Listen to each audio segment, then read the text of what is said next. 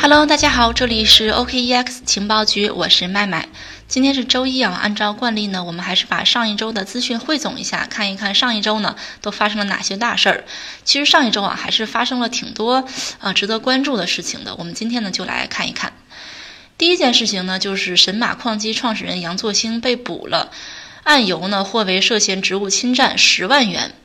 十二月十二号的时候呢，广东省深圳市南山区人民检察院发布了一则信息公告，称该院呢近日已经批捕犯罪嫌疑人杨某兴，案件呢正在进一步办理。根据财新网记者了解呢，公告中提到的这位被逮捕的杨某兴呢，正是深圳比特威电子科技有限公司的创始人杨作兴。根据我们国家刑法规定啊，职务侵占罪是公司、企业或者其他单位的人员利用职务上的便利呢，将本单位财物非法占为己有，数额较大的呢，要处以五年以下的有期徒刑或者拘役；那么数额巨大的呢，要处以五年以上有期徒刑，可以并处没收财产。职务侵占罪啊，其实是一个挺严重的事情了，已经构成了刑事案件，而且如果涉案金额比较大的话呢，可能还会面临牢狱之灾。那么，为什么本次案件的涉案人员杨作兴会摊上这件事儿呢？事情还要从二零一六年开始说起。当时呢，杨作兴是比特大陆的芯片设计总监，但是因为股权问题呢，没有和当时的高管达成共识，于是呢，杨作兴就离开了比特大陆，去深圳呢创办了比特威。并相继呢发布了几款矿机。经过了几年的发展呢，杨作兴旗下的比特威也成为业内颇有名气的矿机生产厂商。特别是在今年啊，神马矿机依靠产能优势和性价比，抢夺了比特大陆一些市场资源。所以呢，有知情人士对财新网表示呢，可能是因为抢夺了市场资源的份额啊，所以呢，杨作兴呢就被比特大陆给盯上了。但是呢，其实啊，比特大陆和杨作兴旗下的比特威之间的纠葛呢，并不是今年才开始的。早在二零一七年呢，也就是杨作兴离开比特大陆的第二年，比特大陆和比特威之间呢就已经开始了打官司的拉锯战。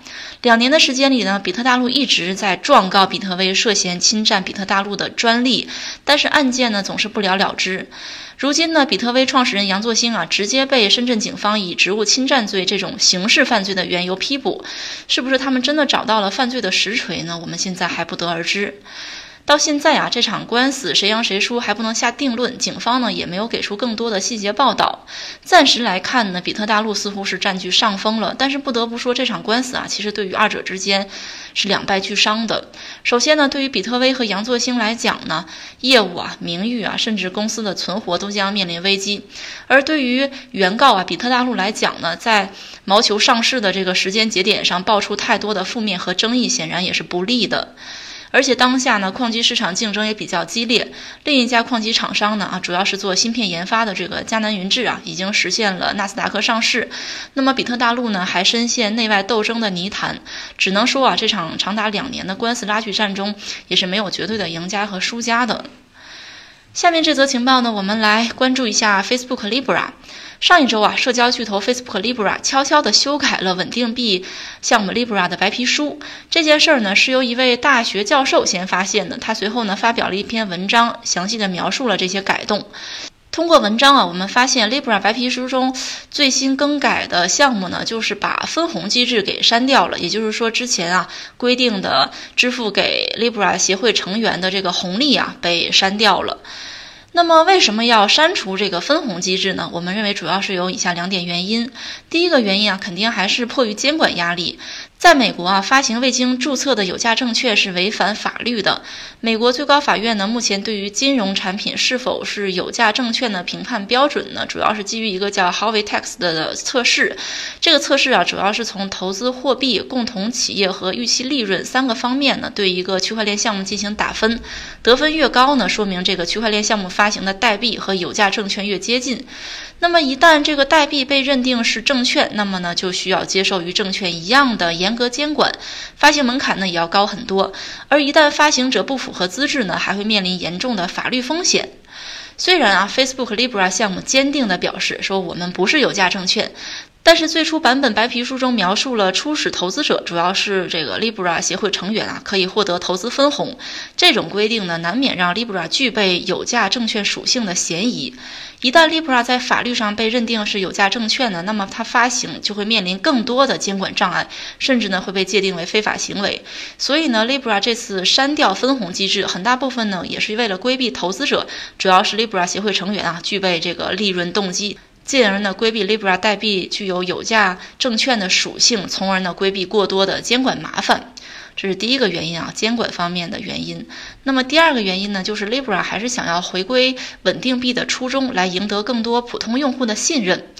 我们说，Libra 最初的设定呢，正是稳定币，是用于移动支付的。那作为稳定币呢，它必须保证价值的稳定性。但是最初的 Libra 白皮书呢，涉及到两种金融产品，一种呢是给最初投资者使用的，主要还是这个 Libra 协会成员，他们呢将得到 Libra 投资代币；而另一种呢是给普通民众的，他们将得到 Libra 代币。对于投资者来讲啊，Libra 投资代币是投资分红，所以呢，他们追求的肯定是更高的投资回报。而对于普通民众来讲呢，Libra 代币是稳定币，他们追求的呢更多是价值的稳定性。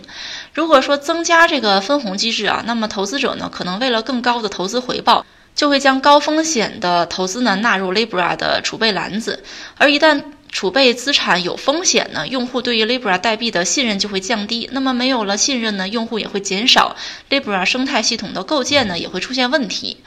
所以呢，基于稳定币的初衷，删除分红机制与 Libra 最初的设定呢是更加贴切的。一直以来啊，关于 Facebook Libra 项目，其实整个行业的关注度是非常高的。但是最近呢，修改白皮书似乎也没有溅起太大的水花。是官方刻意保持低调，还是说这个项目啊 Libra 这个项目在圈子里边的关注度已经不高了呢？这里我们更愿意相信是第一个原因啊，也就是官方刻意保持低调。因为 Facebook Libra 从白皮书发布开始到现在啊，一直处于监管的风口，白皮书也是一改再改。那么在没有得到监管满意的前提下呢，低调一些还是比较稳妥的。下面这则情报呢是关于一个新项目的，啊，它叫 Filecoin。十二月十二号呢，Filecoin 测试网最终上线了。它采用的底层协议呢，这个 IPFS 也成为行业津津乐道的话题。那么我们先来介绍这个 Filecoin，这是什么意思啊？File 我们知道在英语中呢，它是文件的意思，所以呢，这个 Filecoin 的项目呢，它是跟存存储有关的。Filecoin 呢是一种去中心化的存储网络，它采用了一种全新的算法。这种算法简单来讲呢，就是矿机存储数据量的大小决定了矿机的算力大小。也就是说，你存储的数据越多，你为系统做的贡献就越大，那么你的算力也就越大，你获得的奖励呢也就越多。那么一台 Filecoin 的矿机刚接入到系统时呢，算力是为零的。随着存储数据增多呢，算力也会不断的增大。在 Filecoin 的网络中呢，包含了。矿工和用户，那么矿工呢对整个网络的贡献是提供存储空间和网络带宽，用户呢则是付费使用这个存储空间和网络带宽。Filecoin 的网络呢充当着一个资源交易市场的角色。下面呢我们来简单介绍一下这个 IPFS。IPFS 呢是一个面向全球的点对点的分布式版本文件系统，目标呢是为了补充甚至替代目前统治互联网的超文本传输协议，就是这个 HTTP，打造一个更加开放、快速、安全的互联网，利用分布式哈希表呢解决数据的传输和定位问题，把点对点的单点传输改成 P2P，也就是多点传输的这样的一个方式。那么这个 IPFS 呢是不同于目前 HTTP 基于域名的地址，IPFS 的原理呢是基于内容的地址来替代基于域名的地址。也就是说，我们寻找的不再是某个地址的域名，而是存储在某个地址的内容。因此呢，不需要验证发送者的身份，只需要验证内容的哈希。通过这样的一个方式呢，可以让网络的速度更快、更安全、更强壮，而且呢更持久。我们上面说了那么多哈，下面我们看一下这个 FineCoin 和 IPFS 之间有什么关系。这个 FineCoin 啊是一种去中心化的存储网络，而 IPFS 呢是它的底层协议。我们可以把 FineCoin 理解为 IPFS 上的一个项目，就好比区块链游戏加密猫是以太坊网络上的一个项目啊，差不多。另外呢，FineCon 是 IPFS 的首个也是最重要的应用，旨在为 IPFS 呢提供强大的激励刺激，从而呢为 IPFS 技术落地和推广提供可行方案。未来呢可能有很多的应用可以构建在这个 IPFS 协议上，在 IPFS 这个协议上呢建立更多像 FineCon 这样的项目。不过目前啊，Finecoin 处于测试网阶段，对于非专业人士来说呢，挖矿的门槛还是比较高的。这里呢，我们提醒大家不要轻信任何关于新项目的投资建议啊，以免受骗上当。最后呢，我们来看一则关于四川的消息。最近啊，有一个这样的口号，叫“去四川挖矿嘛，全世界第一那种”。为什么会这样说呢？啊，因为最近四川呢成为比特币挖矿的天堂。根据一个数字资产管理公司的报告啊，中国矿工呢控制着全球百分之六十六的算力。按照地域来看呢，四川一个省就占据了百分之五十四。那么四川为什么会成为挖矿领域的佼佼者呢？我们认为主要有以下这么几点原因。首先呢，还是四川的自然条件比较优越啊。我们知道，由于挖矿的主要成本是电费，所以呢，矿场一般都部署在电费成本比较低的地方。而四川呢，水利资源比较丰富，河流水系呢发育很好，拥有丰沛的水电资源，所以呢，丰富的水电资源成为四川部署比特币矿机的绝佳地域。另外啊，在四川区块链企业非常多，这就使得挖矿基础设施比较完善。通过天眼查显示啊，在四川呢，与区块链相关的企业有四百三十四家，但是在其他几个呃矿场比较多的地方啊，比如说内蒙古、新疆、云南这些地方呢，显然呢，这个区块链企业和区块链人才都是远远不及四川的。最后呢，就是关于政策，随着区块链上升为国家战略技术之后呢，四川本地本来比较严峻的挖矿政策呢，也有所松动。在四川呢，举办了一些关于数字货币挖矿的研讨会啊，也是一致认为说可以利用四川这个丰沛的水电资源来进行比特币的挖矿。所以呢，在四川啊，挖矿可能会成为一个新产业的增长点。好的，关于今天的节目就先到这里啦。这里是 OKEX 情报局，我是主播麦麦。那么大家有什么关于行业的想要和主播交流的呢？欢迎添加主播微信幺七八零幺五七五八七四啊，再说一遍幺七八零幺五七五八七四。同时呢，可以私信主播加入我们的粉丝交流群，和我们的粉丝呢一起交流学习。好的，今天的节目就到这里啦，这里是 OKEX 情报局，我是麦麦，我们下期再见吧。